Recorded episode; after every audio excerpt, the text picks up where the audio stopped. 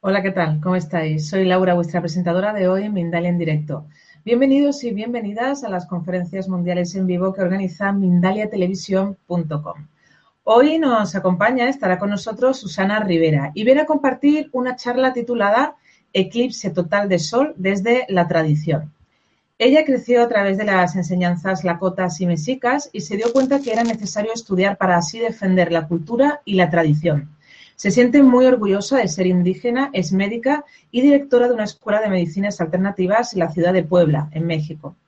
Antes de darle paso a nuestra invitada de hoy, a Susana, quisiera recordaros a todos que en mindaletelevisión.com podéis ver de manera gratuita miles de conferencias, de entrevistas, de charlas o de reportajes sobre temas como, por ejemplo, la espiritualidad, la salud integrativa, el conocimiento, el desarrollo de la conciencia o el misterio. Continuamente estamos publicando vídeos sobre estas temáticas. Decirte también, por otro lado, que Mindalia Televisión es un medio más de Mindalia.com, la primera red social de ayuda a través del pensamiento positivo, donde miles de personas están pidiendo ayuda o ayudando a otras personas con sus pensamientos positivos. Y ahora sí, le vamos a dar paso a Susana, a nuestra invitada de hoy, para que pueda hablarnos del eclipse total de Sol desde la tradición. Hola, Hola ¿Cómo están todos? Gracias Laura por presentarme, gracias a todos por, vernos. Y bueno, pues eh, este es un tema que, que, bueno, nos están preguntando muchísimo, ¿no? ¿Cuál es el punto de vista de la tradición y, y cómo es que eh, se hacía? Imagínate que en aquel tiempo que no, hubiera, no había nada, no, no teníamos uh, toda la, la tecnología que hay ahora, y que pues estaban tan unidos a, todos los animales, a toda la naturaleza, pues de repente en pleno día se les ponía de noche, ¿no? Y, y, todos los animalitos pues ya querían otra vez ponerse a dormir, a irse a dormir, los murciélagos empezaban a salir y pues que no entendían nada, ¿no? Pues vamos a darle un vistazo a todo esto.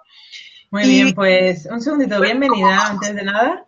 Y mm, quisiera recordarles a todos, antes de cederte definitivamente la palabra, que ya pueden participar del chat poniendo la palabra pregunta en mayúscula, a continuación el país desde donde nos están viendo y a continuación ya pueden formular la pregunta en cuestión que finalmente eh, le haremos a nuestra invitada de hoy. Ahora sí, ya Susana, te cedo la palabra y nos disponemos a escucharte. Claro que sí. Entonces, bueno, empezamos con las presentaciones del PowerPoint, por favor me da mucho gusto poder hablar de, lo que es eh, estos acontecimientos naturales que tenemos, ¿no? Ahorita espero que nos pongan el, el PowerPoint para poder dar inicio a esta parte. Mm. Porque bueno, ustedes saben que nosotros tenemos lo que es un eclipse total total de, sol, ya lo tenemos aquí arriba, listo. Y bueno, ¿le puedes cambiar, Laura, por favor? Y bueno, aquí vemos lo que es un eclipse total de sol y el eclipse de luna para estar en sintonía a lo que vamos a, ver y los que no sepan, pues poderlo entender. Cuando tenemos un eclipse de luna, la Tierra se pone entre, en, una alineación, digamos, entre lo que es el sol y la luna y se pone en la mitad haciendo una sombra que cubre a la, a la, a la luna, ¿no? Le quita ese brillo que generalmente tiene. Y cuando tenemos un eclipse de, de, de, sol, es la luna la que se pone entre eh, el sol y la tierra. Y entonces cubre de alguna forma al, al, sol. Por eso es tan importante que los que decidan ver este eclipse sí tienen que utilizar unos lentes especiales, no con cualquier lente solar, tiene que ser un lente especial eh, que mm, eh, tienen que tener porque eh, los rayos que quedan dentro del círculo que queda cubierto, el sol obviamente es más grande que la luna y quedan unos rayos. Bueno, pues esos rayos sería como que si estuvieran ustedes viendo la bomba eh, nuclear y, y, sale esos rayos, esa radiación, entonces puede dejar ciega a las personas.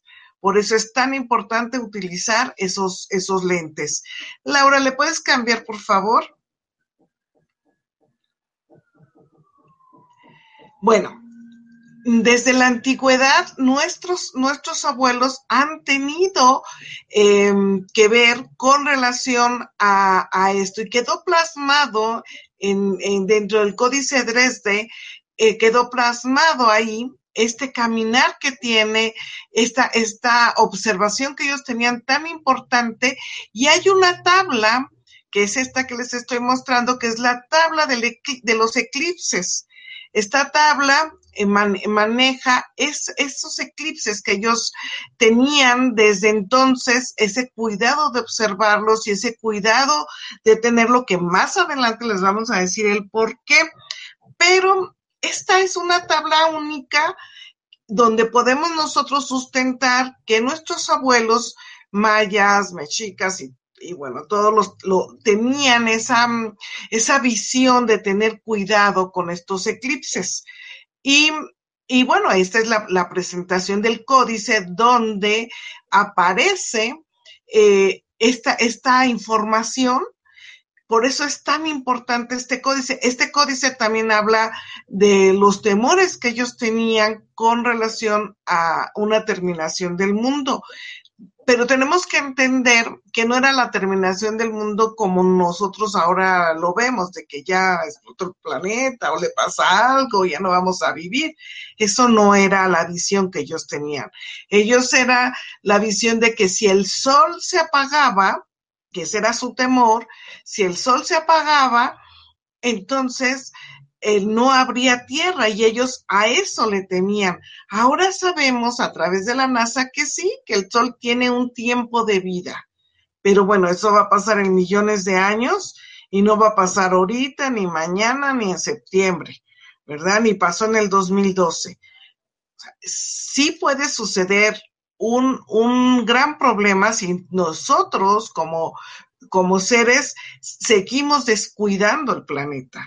Eso sí, porque la erosión, el que el calentamiento global no tiene nada que ver, sino es con el, gran desequilibrio que nosotros estamos haciendo al no cuidar nuestra agua, al no cuidar nuestra madre tierra. Eso sí es importante que lo recalquemos. Si se acaba la tierra es por culpa del ser humano ahorita, ¿verdad? O en estos próximos 50 años, como dicen a veces algunos científicos que no va a haber más agua, no va a haber más cosas. Entonces, eso sí es cierto, pero eso es por causa del descuido del ser humano. ¿Le podemos cambiar, Laura, por favor? Bueno, como había comentado, el eclipse causaba este gran temor entre los mexicanos, los mexicas y todos los, los indios de toda Latinoamérica. Hay que recordar que en el inicio solamente había dos tierras, digamos, desde Alaska hasta Nicaragua, que era el Anahuaca, y, y desde Nicaragua hasta la Patagonia, que era el Tanguantisuyo. ¿Verdad? Entonces, bueno, todos éramos una nación, como todo, todos pertenecemos a un solo planeta, ¿verdad? No hay varios planetas, nosotros fuimos los que pusimos las fronteras. En estas crónicas eh, ellos escribían eh, o mencionaban un gran número de estos fenómenos. Y yo aquí voy a tocar el tema de, la, de las dos partes, la escrita y la no escrita, y tal vez un poco la, la, la del sincretismo. ¿Por qué? Porque recuerden que por eso es tradición, porque se pasa de boca a oído. Y recuerden que una gran quema de nuestros códices, entonces muchos códices no, no los tenemos ahora, aunque gran parte de, como del Códice Dresde, como el Códice Feribari Mayer, como otros códices, el de Vaticanos, en fin, este, ya, eh, ya se están, este, pues saliendo a la luz. Y bueno, ahora falta interpretarlos y todo eso, pero gran parte de todo esto se ha trabajado a través de boca a oído. Casi siempre estos fenómenos naturales eran, eran relacionados con alguna calamidad posterior, hambre, sequía o guerra.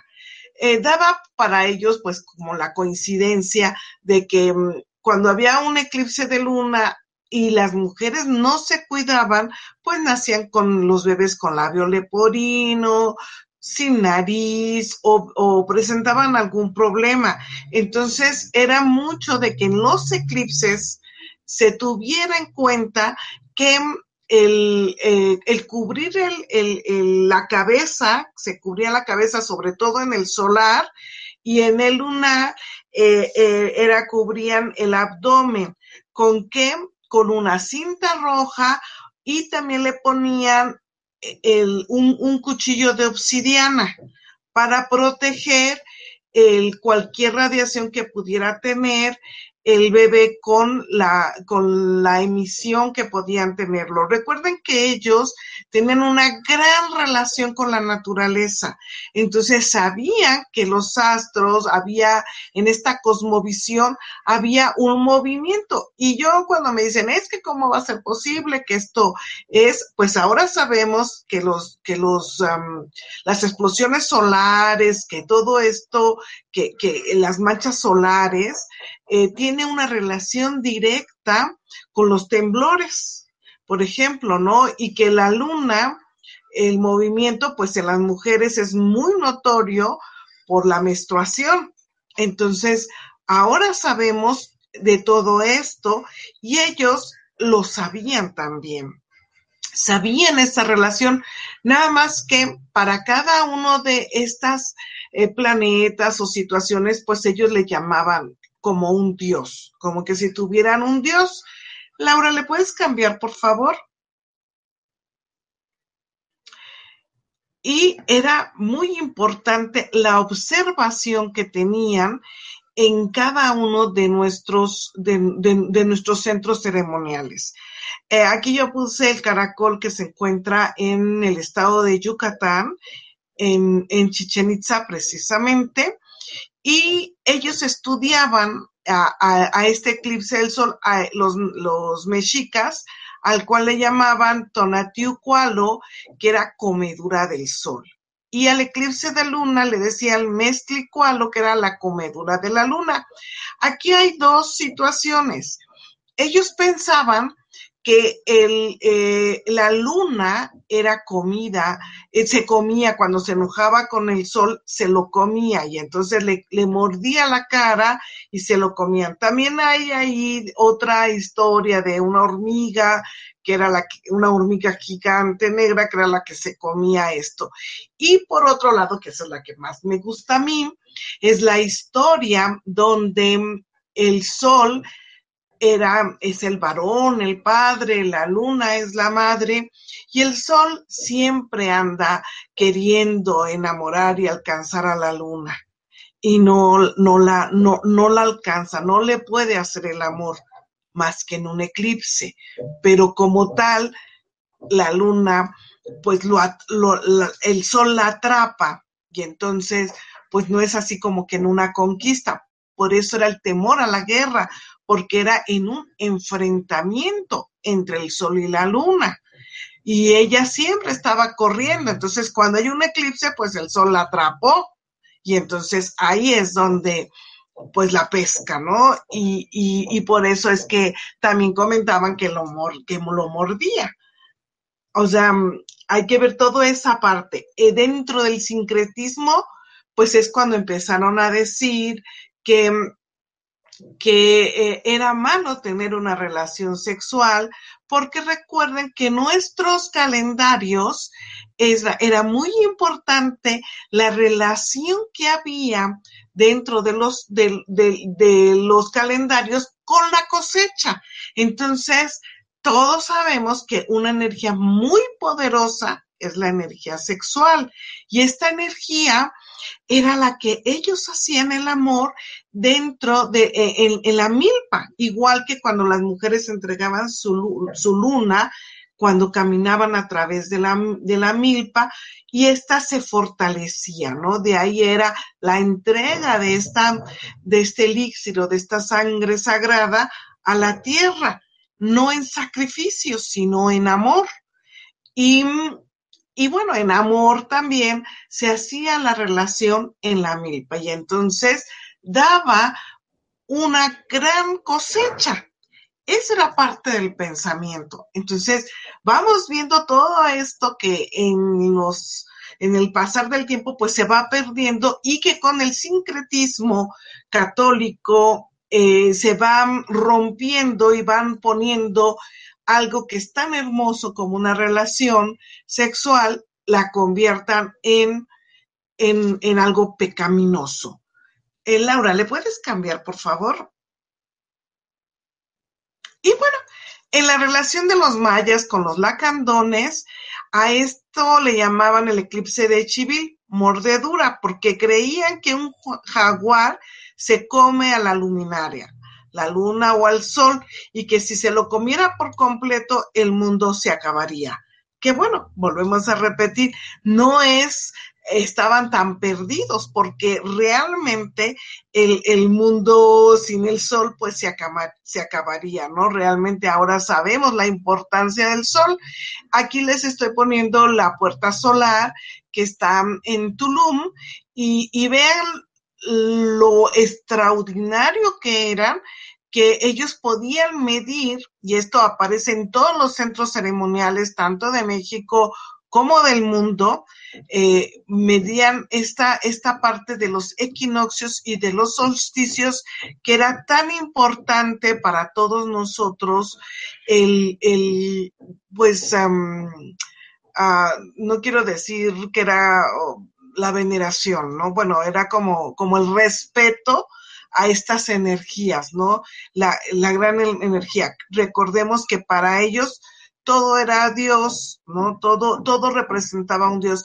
Eh, yo digo, era más que, más que la representación de un Dios, sino que era como el respeto, todo tenía algo superior, una energía superior que cuidaba del agua, del aire, del, de, de todo lo que ellos sentían, ¿no? Del fuego, de la tierra y, y, del maíz y del amor y de, para todo había, había algo. Entonces era, era esa relación que ellos tenían y que podían em, sentirla. Claro, nosotros en las grandes ciudades vamos perdiendo todo eso. Por eso es tan importante que de repente pues vayamos a los bosques, a los lugares donde ahorita pues eh, eh, podemos tener ese contacto con la naturaleza, ese contacto con los animales. Em, yo acabo de estar en, en, en, Reno, Nevada y estuve en una, pues en una reserva natural y, y ahí eh, un, mi, pareja, que es un indio Cheyenne, porque bueno, como les dijeron, soy mexica por nacimiento, soy Lakota por adopción y ahora soy Cheyenne por amor, empezó a, cantar y, y, empezaron a llegar los animalitos y, y, y, a mí me sorprendió porque vi un, un, venado y ese venado pues estaba libre, ¿no? Y era la emoción de poder saber que, que, puede vivir todavía en esa libertad, porque en México pues a lo mejor los vemos, pero en los zoológicos.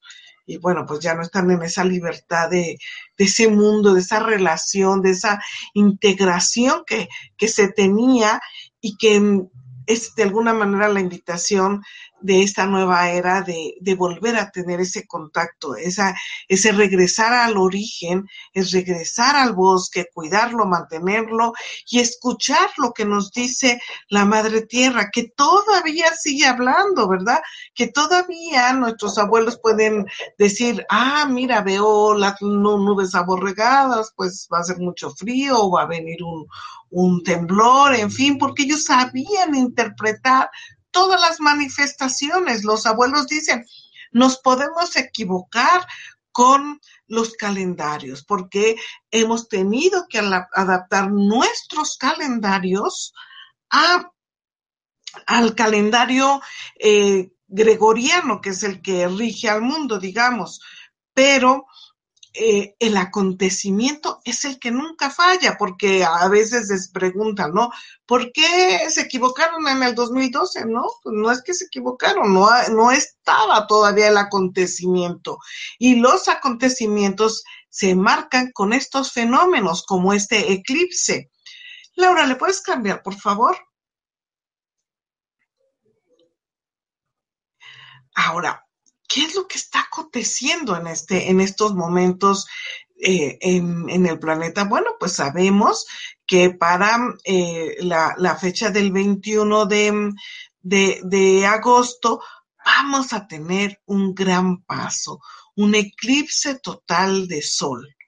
Y, y bueno, dirán ahí, bueno, pues parece por ahí que hay rumores de guerra, ¿verdad? Entre también Estados Unidos y Norcorea. ¿Será esto una casualidad? O, será lo que los abuelos decían, ¿no? Que cuando acontecía un eclipse había sequía, había situaciones difíciles para, para, sobre todo para la zona donde se veía. Y bueno, pues uno empieza a decir, pues, bueno, puede ser una casualidad o una causalidad. Pero este eclipse es de suma importancia porque no había acontecido un eclipse así desde hace 99 años. Es por eso que incluso la NASA ha tomado eh, gran parte de las reservas en Oregón, que incluso eh, hay algunos indígenas ahí y nos han comentado que les están pidiendo los lugares porque ellos ya vendieron todo y hay algunas reservas que son exclusivamente para los trabajadores de la NASA que están eh, queriendo observar este eclipse total de sol. Aquí en esta diapositiva yo les puse el camino que va a tener. Si nosotros nos vamos a lo que estamos nosotros aconteciendo en estos momentos, sabemos que también en septiembre, 23 de septiembre, tenemos una gran alineación, una alineación que no había existido desde hace como dos mil años que sí han pasado muchas veces, ¿verdad? Pues más o menos cada dos mil años. Entonces, dice uno, ah, pues qué casualidad que viene un eclipse un mes antes y una alineación que mm, eh, estas alineaciones siempre traen algo, un gran mensaje. Y la alineación que tenemos este 23 de, septiembre, pues tenemos a la constelación de Leo con 10 10 em, planetas, digamos, o 10 estrellas, no planetas, 10 estrellas, que se posan arriba de la constelación de la Virgen, de la constelación de Virgo, que em, lleva ya en su vientre eh, a un planeta, que es el planeta Júpiter, que en enero entró en el vientre y que en septiembre sale.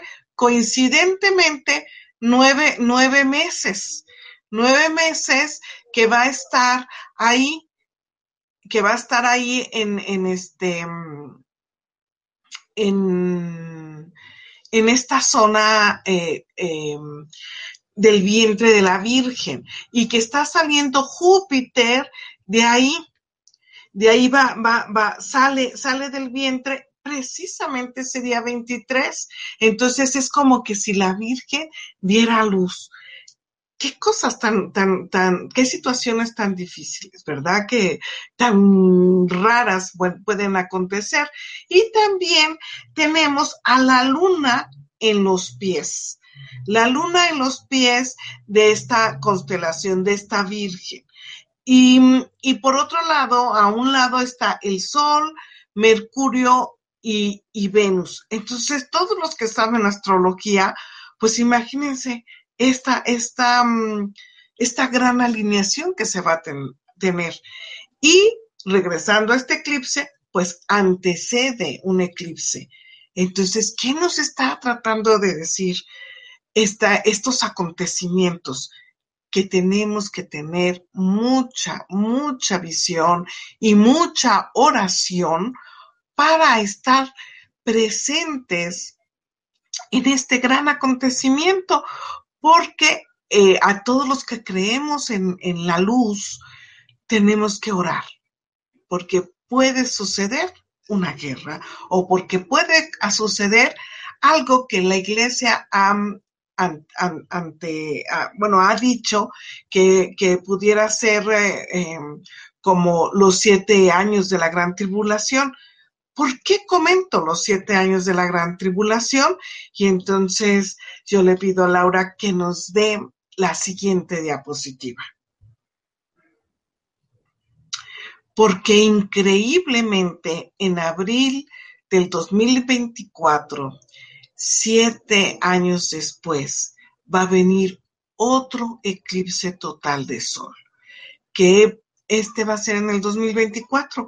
Pero lo más increíble es que va a formar, eh, va, va a ir de, este como viene de Oregon y va bajando, como vimos en la anterior, pues este va a cruzar México, parte de México, y va a subir.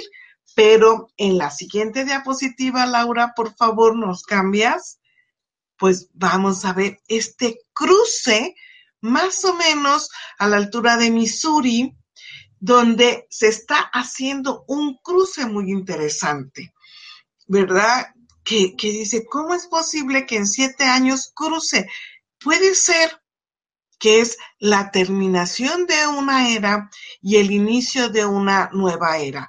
Para todos los que eh, sabemos que estamos ya viviendo en la era de Acuario, puede ser que se esté terminando el primer, la primera rayita de, de todo este, estos, um, esta era que va a durar Acuario, así como en la astrología tenemos unos decanatos, ¿verdad? Que van formando unas rayitas entre uno y otro, 30 decanatos, 30 días para cambiar el mes, en fin, una rayita, pues está terminando la primera rayita para este hermoso amanecer que todas las profecías hablan de que la era de Acuario iba a ser una, una, una era de, de amor, de luz, hacia allá nos encaminamos.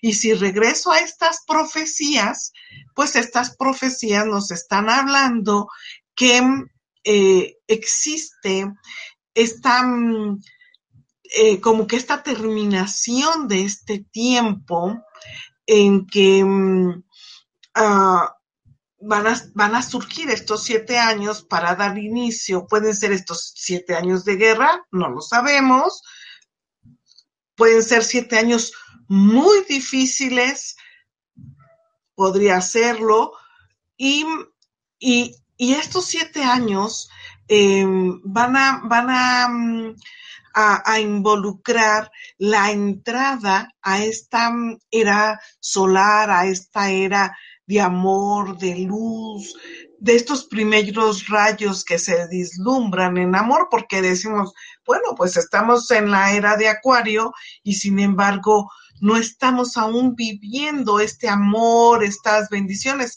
aunque sí estamos viendo que los niños que están naciendo y sobre todo a partir de los niños del 2012 ya vienen con una conciencia muy especial, ya están tomando en cuenta en que todos, todo, como decían nuestros antepasados, todo es nuestras relaciones, el cielo, la tierra, los animales, los cristales y los vegetales, son nuestras relaciones. Y ellos ya vienen con esta, con esta parte de decir, no me quiero comer carne porque son nuestros, nuestros hermanos los animales los que nos estamos comiendo, ¿no? Entonces ya traen este, este chip de la nueva era, digamos, donde marcan esto. Y entonces, para mi punto de vista personal, yo creo que esto es una terminación y un comienzo. Imagínense, desde cuando no se presentan, la verdad no me he podido encontrar, porque si viene siendo un, un eclipse total de sol como este que vamos a tener, no, no lo teníamos desde hace 99 años, pues uno en siete años después que haga este cruce, la verdad yo no me he encontrado otro, ¿no? Entonces, pues he estado buscando y buscando y hasta ahorita todavía no me he podido encontrar otro que haga este cruce. Y que sean estos siete años que marcan mucho a veces la Biblia, con la gran tribulación, ¿verdad? Entonces, pues digo, pues qué coincidencia, siete años, siete años de esto, pues hacen, hacen esto. Y bueno, pues nuestros amigos em, de, de, de, nuestro grupo de abuelos, pues nos han, me han invitado a, ir a Oregón a, a hacer la ceremonia, la ceremonia para este eclipse. Pero como todos sabemos, hay una ceremonia abierta y hay una ceremonia cerrada. Desde hace muchos años em, yo me he dedicado a la ceremonia cerrada. Casi empecé a salir más o menos en el 2011 cuando nos empezamos a hacer famosos con la parte de las calaveras de cristal, de cristal gracias a Indiana Jones, donde con la película empezaron a preguntar, ¿existen esas calaveras? ¿Existen este, este consejo de abuelos? Y bueno, pues empezaron a hacernos un poco de fama y, y en el consejo se habló de salir un poquito, un poquito más, porque si bien es cierto, todos los acontecimientos dicen que la gente va a regresar a sus orígenes, pues tienen que, que tienen que saber que sí existen y que existen grupos de abuelos que toda la vida han estado custodiados y que siguen haciendo estas ceremonias en las cuevas, en los lugares sagrados, ¿no? ¿Y qué hace? ¿Qué, qué se va a hacer en esta, en este eclipse? Bueno, pues mucha gente, mucha gente lo va a ver. Tal es el, caso que no hay ningún hospedaje ahorita en Oregon. Realmente, o por donde están pasando este, este eclipse, no hay ya hospedajes. Em, están haciendo negocios la gente que, que, bueno, que tienen, están rentando hasta 500 dólares el estacionamiento de sus autos para poner ahí las casas de, campaña, ¿no? Y bueno, hay unas grandes fiestas y todo eso. Nosotros todo eso lo vemos como una energía. Una energía que a dónde va esa energía? ¿A dónde? Si no la calificamos con la energía taquiónica, con el impulso del pensamiento, esa energía se pierde o a lo mejor otras fuerzas la ocupen para sus propios beneficios. Nosotros queremos calificar esa energía, calificarla como en amor, en amor hacia el planeta, en, en pedir por las aguas. La, la agua es vida y pedir por el agua que siga transparente, que se pueda beber, Miren, yo les voy a contar algo de, de cuando yo era chiquita. Cuando niña era chiquita, porque aunque soy abuela, porque ya pasé de los 52 años y aunque no les voy a decir mi edad, pues ya pasé de esos 52 años. Pero cuando yo era chiquita, se decían ahí en los círculos de los abuelos que algún día se iba a vender el agua. Y pues muchos abuelos se reían y decían, no, ¿cómo el agua se va a vender? Nunca se ha vendido, la podemos tomar de los ríos y de las lluvias y no se, no se va a vender. ¿Y qué sucede ahora en nuestros días? El agua se vende. Tenemos que pagar por el agua dentro de nuestras casas y compramos agua embotellada. La tenemos que pagar para beber. Y era una realidad.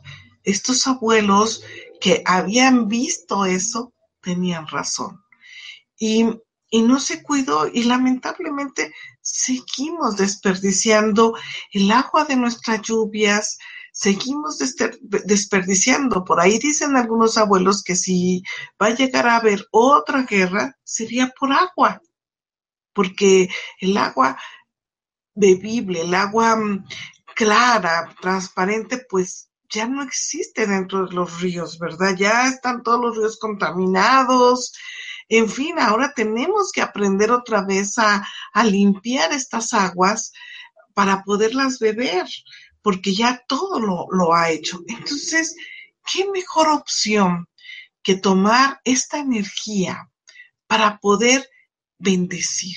Y esa es parte de la invitación que nosotros estamos haciendo. Bendecir. Bendecir, orar en estos momentos, en el tiempo que dure una hora y media más o menos, que va a durar todo este eclipse, donde tú te encuentres, ora, ora, pídele a tu ser divino, a tu energía, a tu divinidad, que esta madre tierra pues tenga este, este, este amor, este, eh, le demos este amor. ¿Cómo lo puedo hacer? yo puedo imaginarme el, el acontecimiento más amoroso que yo tenga el más hermoso que yo tenga, ese, ese momento, y entonces que me llena de amor y de ilusión y que me hace grande mi corazón, eso, ese momento, yo tomo esa energía de amor y entonces se la emano a la madre tierra, se la emano a las aguas del, del, del, ambiente, del mar, de la laguna, o si no la pienso en el agua y se la envío en este amor y en este impulso, porque nuestra mente es un impulso. Y si tengo un cristal de cuarzo, pues lo hago presente porque el cristal sería como una antena. Y entonces yo emano mi, mi, mi mente al cristal. Recuerden que los abuelos decían que en estos átomos que contiene el sílice, el sílice del cristal, tenían ellos metidos ahí un defecto que se llama defecto de punto. Y ese defecto de punto era mm, llenado con un impulso y el pensamiento es un impulso. Por eso decimos nosotros que tenemos que tener mucho cuidado cuando te enojas. ¿Por qué? porque tienes un pensamiento, un impulso de enojo, un decreto, si lo dices y todavía em, te peleas con tu hijo, con tu esposo y en ese pensamiento y en ese decreto, pero además como traes un sentimiento de enojo, todo eso se convierte en un decreto divino y entonces se hace una realidad, porque se requiere de esas tres cosas, el pensamiento, el decreto y el sentimiento. Entonces, cuando yo pongo ese sentimiento de amor y lo emano a la madre tierra con mi pensamiento y con el decreto, la oración que voy a hacer, el, platicarle a la madre tierra, el deseo que nosotros queremos de que sea una tierra hermosa, que otra vez tengamos eh, muchas plantas, que otra vez los animales que se están muriendo, que están ya por, ya por no existir en este, en este planeta, pues vuelvan a tener, a, a existir. Y todo esto hermoso que nosotros queremos para nuestro planeta sea así. En la antigüedad, nuestros abuelos, ellos gritaban y hacían mucho ruido pues como diciéndole al, al, al, sol, no te vayas, despierta, aquí estamos, no te vayas a ir. Y entonces toda la población se iba, pero había un grupo que no se iba con la población. Había un grupo que se iba y se metía a las cuevas. Este grupo manejaba un ritual y era este ritual que yo les estoy compartiendo con el cuarzo, con los elementos. De, recuerden que cuando vamos a hacer un ritual tenemos que tener todos los elementos presentes. El elemento de la tierra, pues sería este gran cuarzo. En nuestro caso utilizamos las calaveras de cristal. Tenemos que tener algo que tenga el agua. Nosotros generalmente utilizamos unas vasijitas donde les ponemos, donde la llenamos de agua y ahí en, en, el, en la zona que corresponde al agua, ahí la ponemos. Depende de tu tradición porque la postura de la rueda de medicina, que es ahí donde colocamos todos los elementos, va a depender de la tradición que tenga. Pero yo siempre hablo de la intención de tu corazón. A veces nosotros no sabemos, no encontramos una brújula, este, estamos dentro de una cueva, no sabemos ni dónde está el norte, ni el sur, ni nada de eso. Y entonces, pues decimos, bueno, pues declaro que aquí va a ser el norte y ahí empezamos a hacer nuestra rueda de medicina generalmente ahora pues los celulares tienen una brújula y bueno pues esto se ha hecho un poco más fácil, ¿no? Pero nosotros en la tradición, pues manejamos este, el, el sol, eh, está el fuego, que lo, lo, manejamos en el, en el oriente, y enfrente ponemos al, al agua, que es en el poniente. ahí ponemos el, agua. Y tenemos que tener obviamente nuestro fuego, donde ponemos el poposhkomi o, o ponemos la fogata. El chiste es que siempre tiene que haber una representación del fuego. En el norte tienen unas unos ah, conchas de labulón, donde ahí ponen la salvia y ahí la están quemando, el tabaco, ahí la ponen y lo están quemando. Eh, nosotros ponemos copal también en el Poposcomi, que es muy importante como la ofrenda, ¿verdad? Porque ellos en sus oraciones decían, te ofrendamos, ¿verdad? Por eso que decimos, te ofrendamos el aromático humo del copali, ¿verdad? Y nuestros corazones que laten como eh, te ofrendamos el sonido del, del panguehue, te ofrendamos el sonido que es el tambor, te ofrendamos el sonido de los ayacastlis, que son las sonajas, ¿verdad? Te ofrendamos el, el sonido de la tecocoli, que son los, los caracoles. Todo eso era parte del ritual que nosotros que hacemos, ¿verdad? Y y, y también pues teníamos en, en, en el lado norte, en algunas tradiciones, ahí es donde a veces está las cosas al revés, eh, se ponen el, algunos ponen el aire y otros ponen la tierra.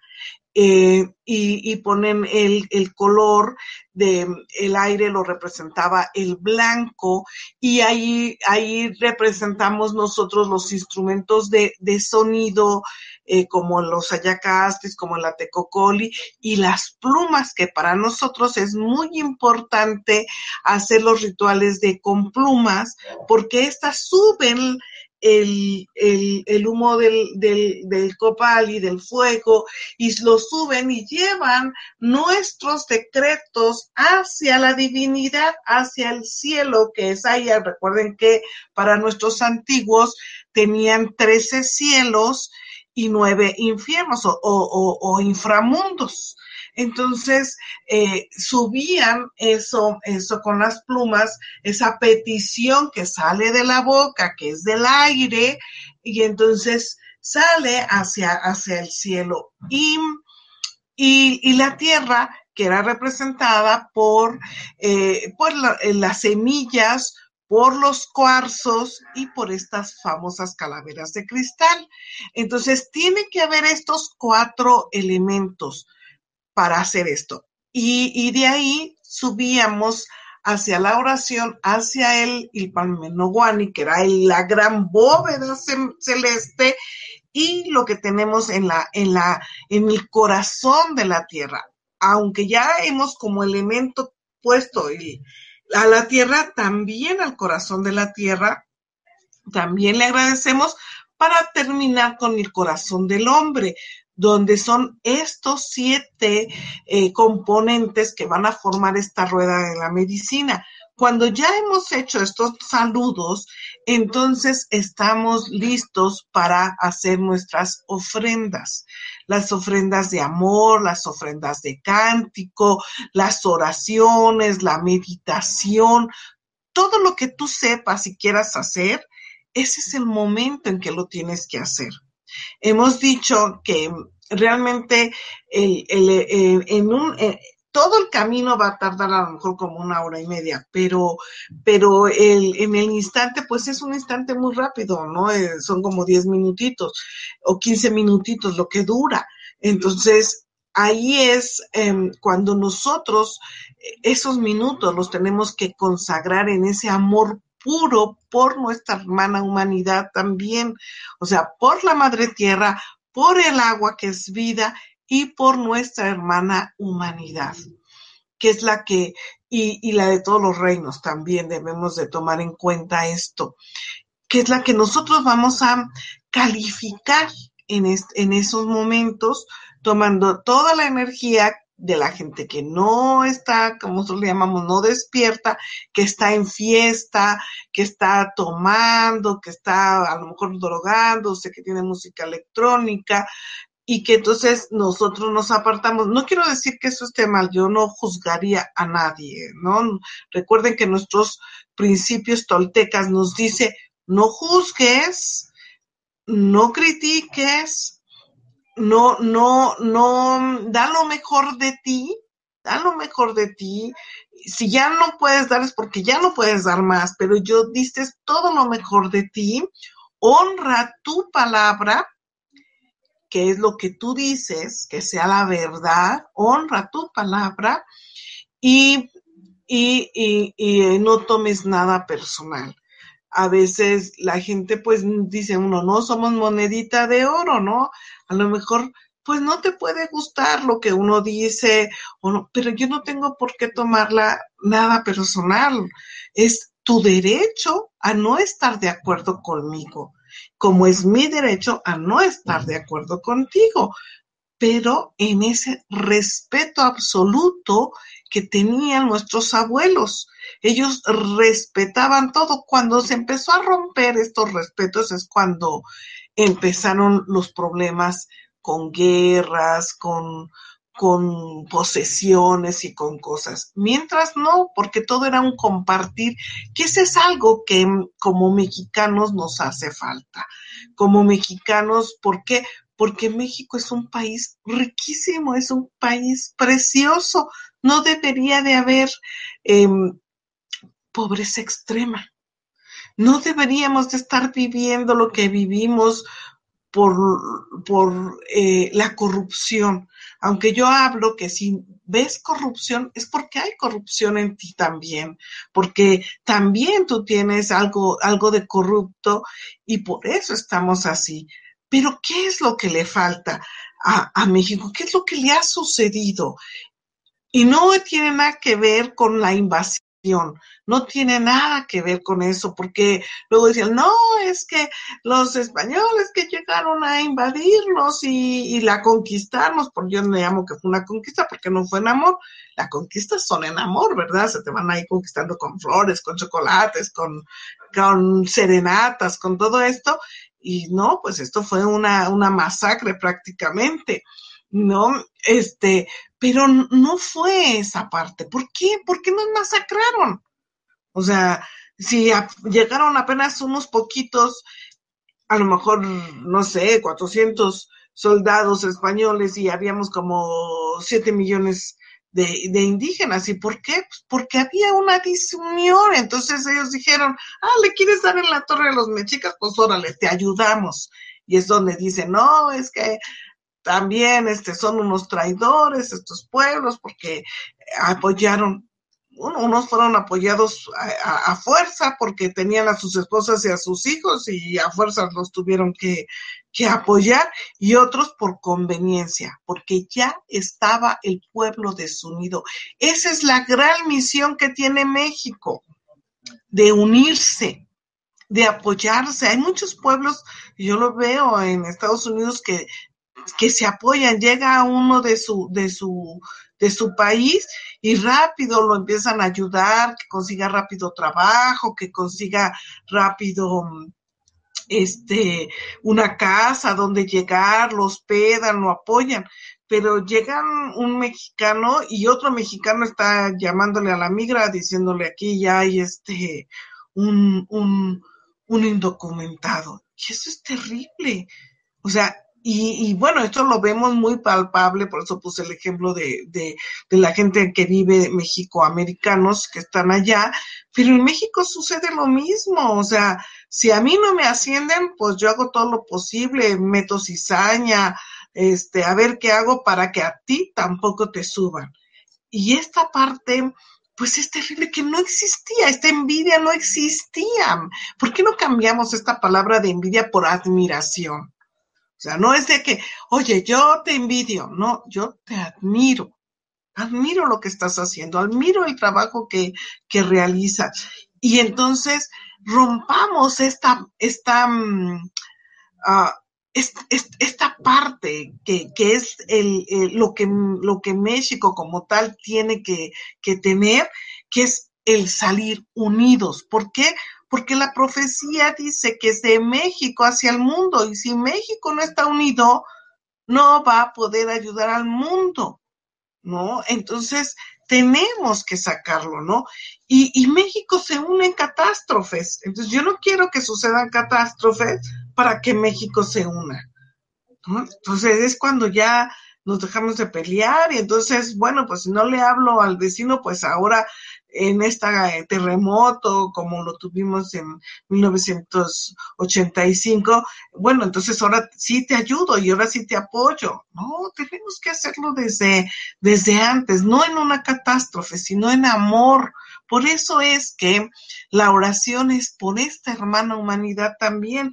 Y esa es parte de la invitación que yo les quiero hacer de que ustedes eh, como, como, como personas eh, que nos están viendo, que están despiertos, porque si están ustedes en Mindalia, si ustedes siguen a Mindalia, es porque es gente que está despierta. Realmente yo admiro el trabajo que Mindalia hace de abrir la oportunidad a toda la gente, de poderse estar viendo todas las, las, entrevistas que tienen, todas las conferencias y los congresos a los que hacen y van y que nos lo transmiten para poder nosotros estar en, en esta apertura que gracias al Internet y gracias a Mindalia podemos accesar ahora de una manera muy, muy rápida. Y creo que me quedaría nada más la de la despedida. Este, Laura, ¿le puedes cambiar a la última? Sí, era la de la despedida. Este, y, bueno, pues estoy abierta para todas sus, sus preguntas y, y, y respuesta, y bueno, y responderles a lo que ustedes me, me, me quieran hacer favor de preguntar. Yo con esto concluyo. Muy bien, pues muchísimas gracias, Susana, por toda la información que has compartido con nosotros. Ah, antes de, pasar a la primera pregunta, quisiera recordarles a todos que Mindalia es una ONG sin ánimo de lucro y tiene dos objetivos fundamentales. Uno, ayudar a difundir el conocimiento humano y dos, impulsar la solidaridad planetaria por todos los medios. Justo debajo del vídeo de esta conferencia, en la descripción escrita, podéis encontrar toda la información que necesitéis sobre Mindalia y Mindalia Televisión. Para suscribirte a nuestro canal de YouTube e informarte de nuevos directos o para visualizar vídeos ya publicados. También vas a encontrar toda la información para hacerte voluntario o voluntaria de Mindalia o para hacer una donación a la ONG Mindalia si es así como lo deseas. Y ahora sí, Susana, vamos a, a pasar a la primera pregunta. Bueno, pues nos pregunta Lupita desde México, ¿se puede aprovechar la energía de un eclipse total de sol? ¿Cómo sería el ritual y cuáles serían los beneficios? Y esta pregunta la voy a enlazar con otras dos preguntas que me han hecho también personas que van a cumplir años eh, el día 21 de agosto, que será el eclipse, y que cómo se pueden beneficiar o cómo les puede influir. Bueno, pues eh, el, el, ritual generalmente eh, se hace como lo expliqué, ¿no? Poniendo la rueda de la medicina, poniendo em, todos los elementos y haciendo y poniéndote incluso si lo puedes hacer los sobre todo los que van a cumplir años si pueden poner todas las cosas de acuerdo a, a la enseñanza de la rueda pero ustedes estar en el centro y prender una velita digamos, yo generalmente la hago hacia, hacia 12 puntos, pero si no, con que la pongan a los cuatro puntos eh, cardinales, ahí es donde ustedes en el centro, aprovechando esta energía, eh, hablo de que los rituales se hacen a través de la del impulso que tiene tu pensamiento, tu oración, tu meditación, tu, lo que tú quieras hacer y, ofrendarle a la tierra tus cantos. Por eso es que nosotros, por ejemplo, eh, eh, cuando hacemos ya la apertura, empezamos con una danza, le danzamos, ¿verdad? Y los que están eh, los que están dentro del círculo también pueden danzar y danzarle a, este eclipse y, y, y pidiéndole con tu corazón, con tu boca y con tu pensamiento, esta, esta parte de, de, que les estoy solicitando, ¿no? Que hagan hacia, hacia el amor hacia la madre tierra, el amor hacia el agua que es vida y el amor a nuestra hermana humanidad, ¿no? Para, y la unificación de todos los pueblos, ¿verdad? Esa, y el despertar de las conciencias, en fin, hay tantas cosas que pedir, ¿verdad? Y entonces utilizar, este, pues canalizando esta energía para todas estas cosas em, que, salen del corazón hermoso, de un corazón, de un corazón de luz. Espero les haya, haya hecho. Ahora, si tienes una pareja sagrada, o sea, no es una pareja donde, donde, hagan esto, o sea, que realmente sea una pareja sagrada, donde ustedes saben hacer alquimia, alquimia sexual, yo les pido, les suplico que si tú tienes una pareja sagrada, te suplico que hagas el ritual de la alquimia sexual y eleves a esa gran energía hacia los campos más sutiles y más hermosos que pueda tener el amor. El amor, el amor sin condiciones. Fíjense que etimológicamente hablando, amor quiere decir sin muerte. A es sin y mor es muerte. Sin muerte. Por eso es un amor incondicional, porque no tiene muerte. Va a ser siempre. Entonces, estos que manejan la energía de, la alquimia sexual, de este amor ilimitado, de este amor puro y divino, ese es un momento, es un día de un momento donde se debe de trabajar esta, esta energía también.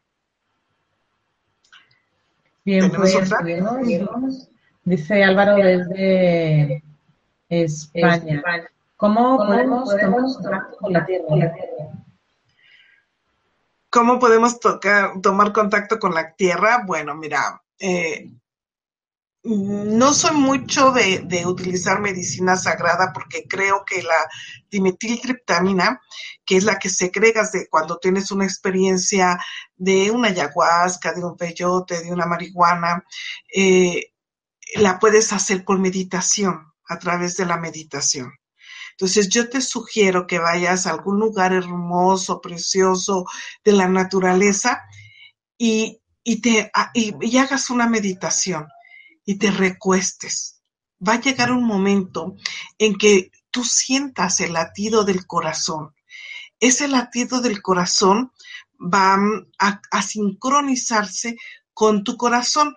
En la antigüedad los abuelos lo que hacían era enterrarnos que es el famoso entierro del guerrero.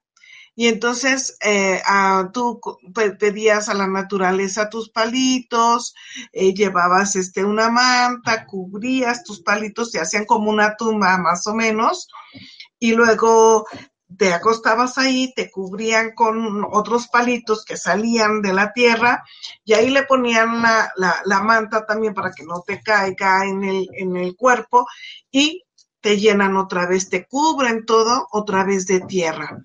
Parecido como cuando te cubres en el mar con la arena, nada más que este sí te cubren toda la cabeza. Y te dejan dos orificios, uno de entrada y uno de salida, para que tú puedas respirar, pero queda totalmente oculto. Después de un tiempo de estar ahí metido, unas horas, a veces son toda la noche, y te sacan antes del amanecer, entonces tú te recuestas otra vez sobre la tierra y realmente tienes una sincronía entre el palpitar de la tierra, que sí palpita, todos los, lo que lo hemos vivido lo sabemos, y se sincroniza con, con tu corazón, pero luego hay otra sincronía, que es hermosísima también. En ese momento se sincroniza con el cosmos. Y entonces puedes ver cómo el cosmos también pulsa. Y llega un momento en que ya tu pulsación que está sincrónica con tu corazón se sincroniza con el corazón del cosmos y entonces los tres pulsan al mismo tiempo. Y es donde hay una apertura de conciencia y te das cuenta que la Tierra está viva, que el cosmos está vivo. Y entonces todo lo que está ahí todo lo ves de una forma en vida. A lo mejor de diferente forma, no una forma humana, pero está vivo, está en vida. Por eso es que tenemos ese absoluto respeto por toda la naturaleza. Espero te haya gustado mi respuesta. La siguiente pregunta. Sí, pues continuamos. Dice Lina desde Argentina, ¿cómo puede influir la luna llena a la feminidad? ¿Cómo influye? Sí. Pues influye en todos los aspectos, porque la luna es la mujer, la diosa, ¿no? Yo te invito a que en las lunas llenas salgas. Em, yo sé que lo que voy a decir ahorita a lo mejor puede ser medio loco para algunas personas, pero por eso teníamos círculos de mujeres o las famosas tiendas rojas, ¿verdad? Carpas rojas, porque ahí y, bueno, y las celtas también, ¿verdad? Salíamos a la naturaleza sin ropa, a recibir esos rayos, y bueno, todavía se hace en algunos lugares nudistas, playas nudistas, y salen y danzan estas famosas danzas de círculo que hacíamos desde la antigüedad. Y no es nada más la celta, todas las, las tradiciones lo hacían y se danzaban por eso era, era, el círculo de mujeres también, y se hablaban de las cosas de las mujeres.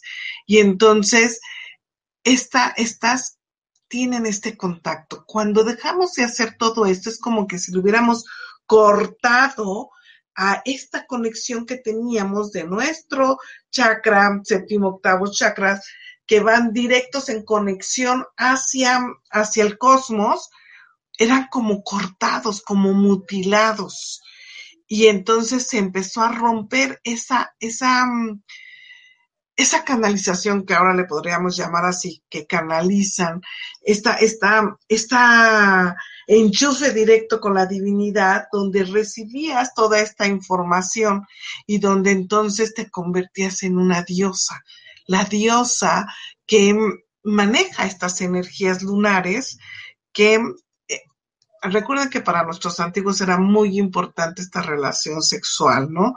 Que te convertía en, la que podía eh, eh, apoyar y ayudar, eh, porque ahí no había una competencia, sino mm, entre hombre y mujer, que es lo que se ha perdido mucho, ahora compiten, ¿no? Era una, un complemento, ¿no? Y la mujer manejaba esta, esta mm, feminidad que le daba el tener el contacto con la luna y que se ha perdido.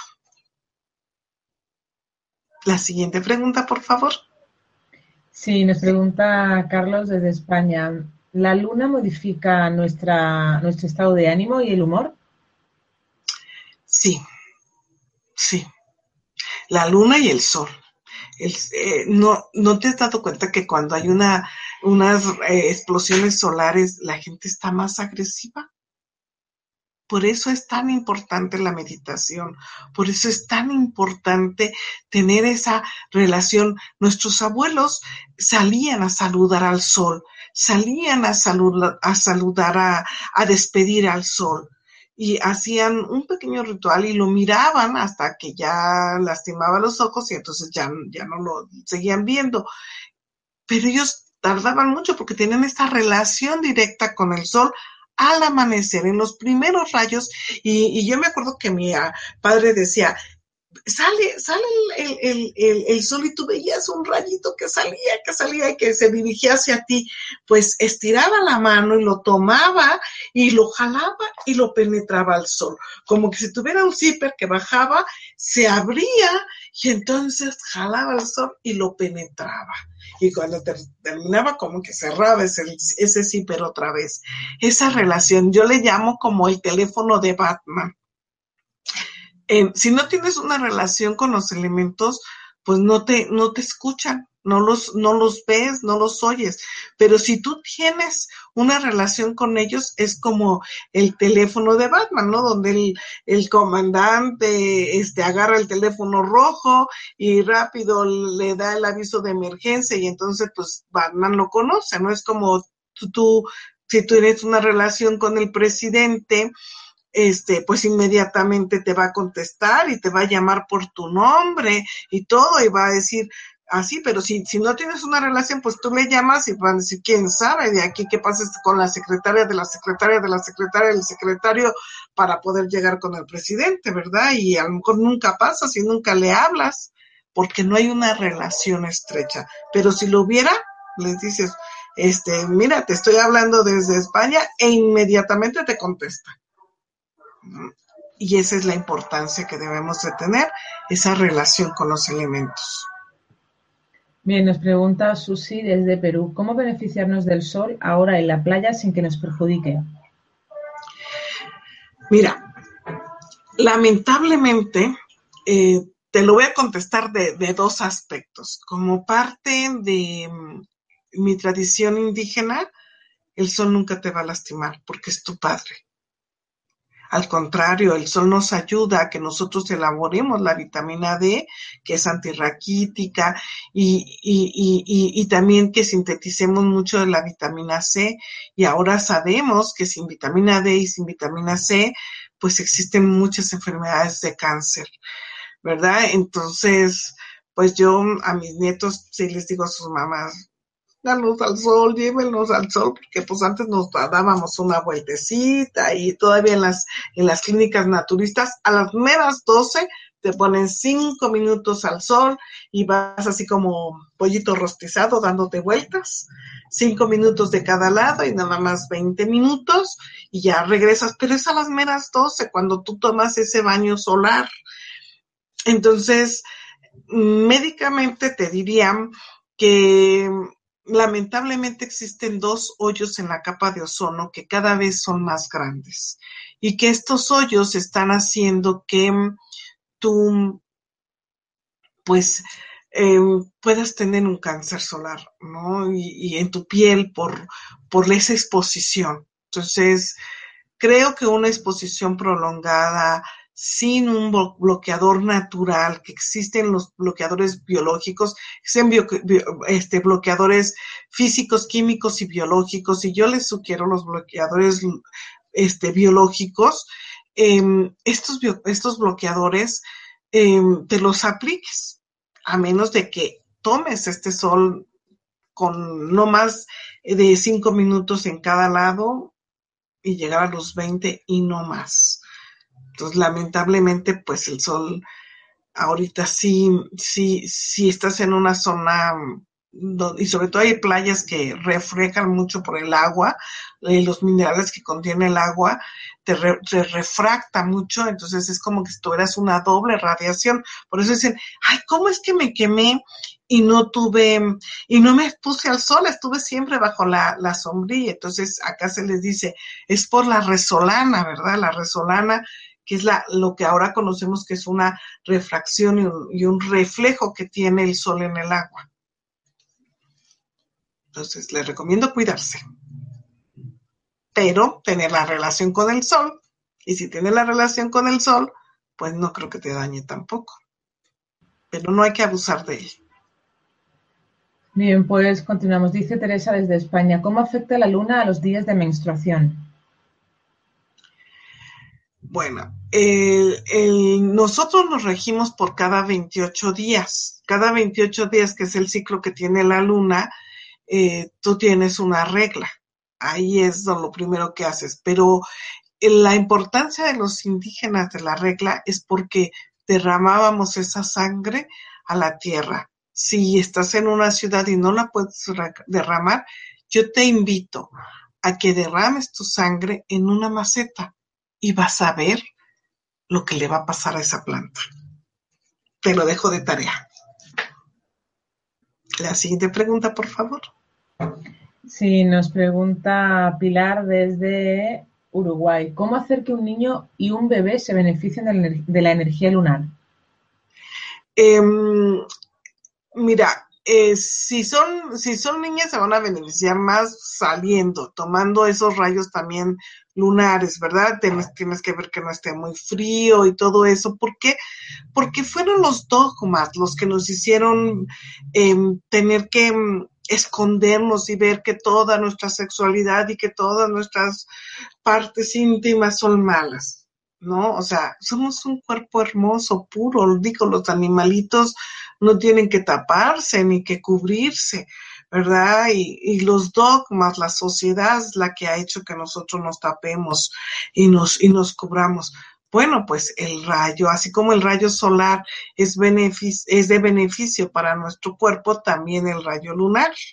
Simple y sencillamente se ha perdido más estas, estas em, enseñanzas que nosotros teníamos, sobre todo cuando es la luna hermosa, que la vemos toda blanca y preciosa, y no tanto en la luna, en la luna nueva, que es la, la luna negra, ¿verdad? Que nosotros decíamos, sino en esta que va hacia estos cuartos crecientes estas lunas llenas hermosas, es cuando, cuando uno debe de ir y, tomar esa, esa energía. Hay, hay incluso oraciones y rituales que se hacen en esos días específicos para la luna. De hecho, eh, eh, tanto, tanto es que en la antigüedad había un, un, un, dentro de las pirámides, un hoyito que era donde pasaba exactamente en ese hoyito el sol y entonces refleja y, cuando tú te paras en el momento adecuado, en el día adecuado, que nada más es el día que va a pasar ahí, eh, en ese momento, eh, ese hoyito, tú te paras ahí, te conviertes en un ser de sol.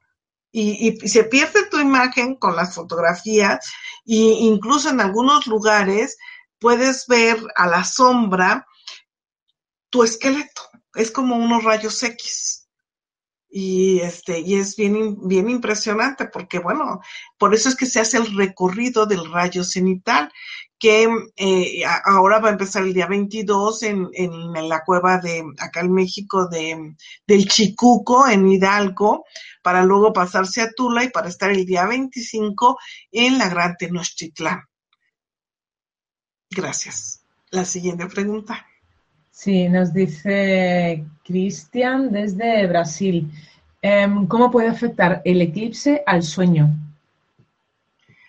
Bueno, eh, existen personas que son muy sensibles a las radiaciones solares.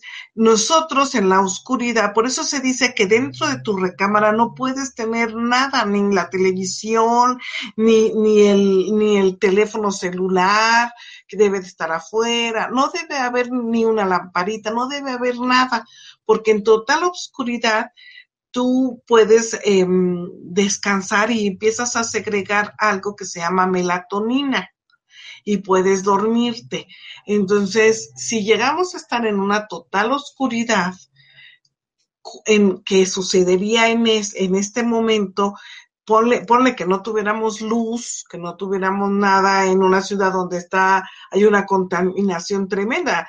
Imagínate, se dice que en la Ciudad de México los niños de ahorita no conocen las estrellas por toda esta contaminación de luz que hay en las ciudades. Y tú tú lo puedes ver en una ciudad, no ves las estrellas y hay en ciudades donde, donde te tienes que ir al campo o centros ceremoniales donde ves hasta la Vía Láctea, ¿verdad? Donde puedes ver todos los las estrellas y un precioso cielo estrellado que dentro de las ciudades ya no vemos. Entonces, obviamente, pues sí, sí, sí, esto sí nos, sí, sí, sí tiene algo, mucho que ver, ¿no? Bueno. Bien, pues seguimos. Una de las chicas que preguntaba antes por el tema del, cumpleaños, el día del eclipse, pregunta si el ritual debería comenzar unos días antes. No, se hace el mero día. El ritual, si es el día de tu cumpleaños, tú, tú haz tu ritual el día de tu cumpleaños. Porque es, ese, es, ese es importante.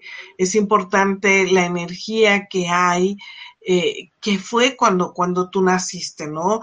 Eh, hay, hay, ya un, todo un estudio de física cuántica que nos maneja y que da sustento incluso a la parte de los astrólogos, eh, donde, donde dicen que hay una energía en, ese momento donde tú eres, sales, a, sales por el túnel, digamos que es el túnel de la máquina, para dar, a, dar esa primera respiración que tienen, que otros dicen que es ahí donde entra tu alma, porque con, un, con una inspiración y una exhalación sale, ¿no? Vuelves, inspiras al, al, al respirar por primera vez, entra y al exhalar por última vez sale, sale o tu alma o tu espíritu, no, no lo sé, pero ellos lo tomaban mucho, muy, mucho, muy, muy sagrado ese, esos momentos para, para la vida de la, de la persona, ¿no? Y del ser humano que no inmediatamente lo enterraban porque seguía esa conexión, por eso era de que se esperaban y, se hacían fiestas y se hacían muchas cosas en estos rituales que ellos hacían. Entonces, en ese momento todos los astros estaban conspirando para darte una una predisposición que dentro de la física cuántica se llama el patrón de conducta un, patrón de conducta que te va a dar también parte de esa personalidad. No quiero decir que así vas a hacer, sino es una predisposición que hay, que, que marca esta, esta huella digital con la que tú ya vienes, ¿no? Y entonces, esta física cuántica explica eso. Entonces, por eso es importante el, el respeto y el honrar eh, esos astros que estaban en el momento de tu nacimiento y como un recuerdo, pues darles esa luz, ¿no? Como una ofrenda, pues pones una, una, una vela. Acuérdense que las velas tienen que ser velas que son largas, no veladoras, no las que traen vasos, sino velas, porque a las velas les pides, las veladoras quitan. Cuando tú trabajas con velas, la vela es a la que le pides y a la veladora es a la que le quitas. Entonces, yo quiero quitarme un problema, pues entonces voy a prenderle como una ofrenda a la divinidad que yo quiera, le voy a prender una veladora para que me quite el problema que tengo. Pero si le voy a pedir, tiene que ser vela. ¿Ok? Espero les sirva. Bueno, pues nos comenta Fran desde España. He leído que habrá algunos países en concreto que sufran catástrofes o circunstancias negativas tras el eclipse. Al parecer, el eclipse anuncia una decadencia en general para los Estados Unidos. Bueno, eso es lo que dicen las profecías. Pero ¿qué, nos decían los abuelos con las profecías? Que son anunciadas para que nosotros hagamos algo para que no se cumplan. Obviamente que las que son en beneficio, pues oramos para que sí se siga el camino y el curso se puedan cumplir, pero las que son de calamidades es eso. Eh, mira, los abuelos dicen que todo eso tú lo puedes cambiar, como en unión. Yo no quiero esperar, a veces dicen, no, que si viene un asteroide y el planeta X o, o Nibiru o todo lo que dicen, ¿no? Que se cree se va a poder ver en el eclipse. Entonces, eh, todo eso que se, nombra, eh, nosotros nos tenemos que unir para pararlo. nosotros, eh, bueno, hemos hecho algunos rituales donde se ha podido hacer ese movimiento de que los abuelos hacían con, con, con las lluvias, por ejemplo, que hacían que lloviera o que se parara la lluvia, ¿verdad? ¿Por qué? Porque tenían esa relación directa y esa unión entre ellos, que es lo que se ha perdido aquí. ¿no? Entonces yo no quiero tener que decir algún día y levantar a través de eh, eh, los medios como Mindalia y estar ahí poniendo anuncios de que únanse porque viene un, un asteroide o algo así, únanse a orar claro, que, que, sí creo que la unión hace, y lo vivimos aquí en México, lo vivimos en el, en el, en este huracán del año pasado que, que venía prácticamente a destruir, que era el huracán más grande, que se llamó Patricia, por cierto, y era el huracán más grande que había existido. ¿Y qué pasó? Que no nada más los mexicanos nos unimos a orar, sino se unieron muchos países a orar por el paso de este huracán en México y sucedió que mm, no hubo la cantidad de muertos que dijeron, es más, no hubo muchos muertos, hubo muy poquitos y yo creo que porque de la raya nunca va a pasar nadie y por eso es que ellos ya habían puesto su raya ahí y por eso murieron. Pero realmente ha habido tormentas tropicales que han hecho peores cosas que lo que hizo este huracán, que prácticamente iba a arrasar con México. Entonces, mm, ¿y qué pasó? Pues nos unimos a orar. Entonces yo creo mucho en ese poder de la oración, en estos rituales que los abuelos nos enseñaron para poder detener o elevar estas, estas tormentas para que no nos hagan un daño. Entonces, al igual se puede hacer. Eh, hemos perdido Hemos perdido todos estos dones del suprahumano, ¿verdad? Que están por ahí. Estos los hemos perdido porque hemos perdido eh, eh, todos los cinco, los cinco sentidos, ¿verdad? Ya vemos sin observar. Em, olemos, respiramos sin oler. Tenemos el gusto sin saborearlo, sin reconocer lo que estás comiendo. Eh, oímos sin escuchar y tocamos sin sentir.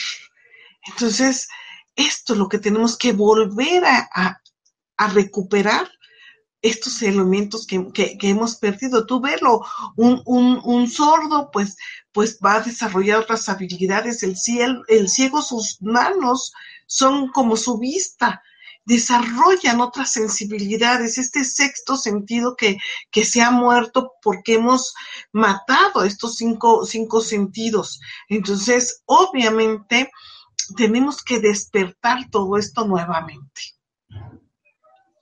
Gracias. Siguiente pregunta.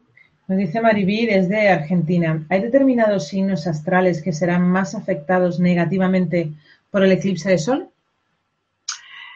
Em, mira, vuelvo a casi, la pregunta anterior, ¿no? Este, todos los, los que creen que van a ser afectados, van a ser afectados. Si tú crees que no, tu impulso y tu pensamiento te dice que no y vas a tomar esta energía para tu beneficio, como las personas que van a cumplir años y que van a hacer su ritual y van a, van a tomarlo para su beneficio, y beneficio de la, de la hermana humanidad, porque siempre, acuérdense, la ofrenda, siempre tenemos que dar algo. Entonces, este, pues tú, tú, tú puedes parar todo, todos esos, ¿no? Es, es como vivir en la quinta dimensión dentro de la, de la tercera, ¿no? O sea, si tú te dedicas a ver em, noticias y las noticias, ¿qué, qué te dicen? Que, que asaltaron, que mataron, que que bueno, son cosas espantosas, te ponen todo lo terrible, pues te ponen un estado de psicosis, de alteraciones y entonces es, eso lo hace. Tú lo ves con los, con los animales. Si tú, si tú tienes un perrito y tú llegas de malas, el perrito no, es, no sabe que llegaste de mala, pero conoce la energía. Y entonces esa energía va a captar y se va a poner agresivo, nervioso, no sabe qué hacer. Pero si tú llegas en paz y armonía, el perrito va a estar súper feliz y contento porque distingue esa energía. Bueno, pues eso mismo sucede. Si tú te alteras por ver eh, las noticias todas negativas, tú, tú vas a estar vibrando en esa frecuencia y entonces, ¿qué vas a traer? Pues al ladrón, al asesino, a todo eso.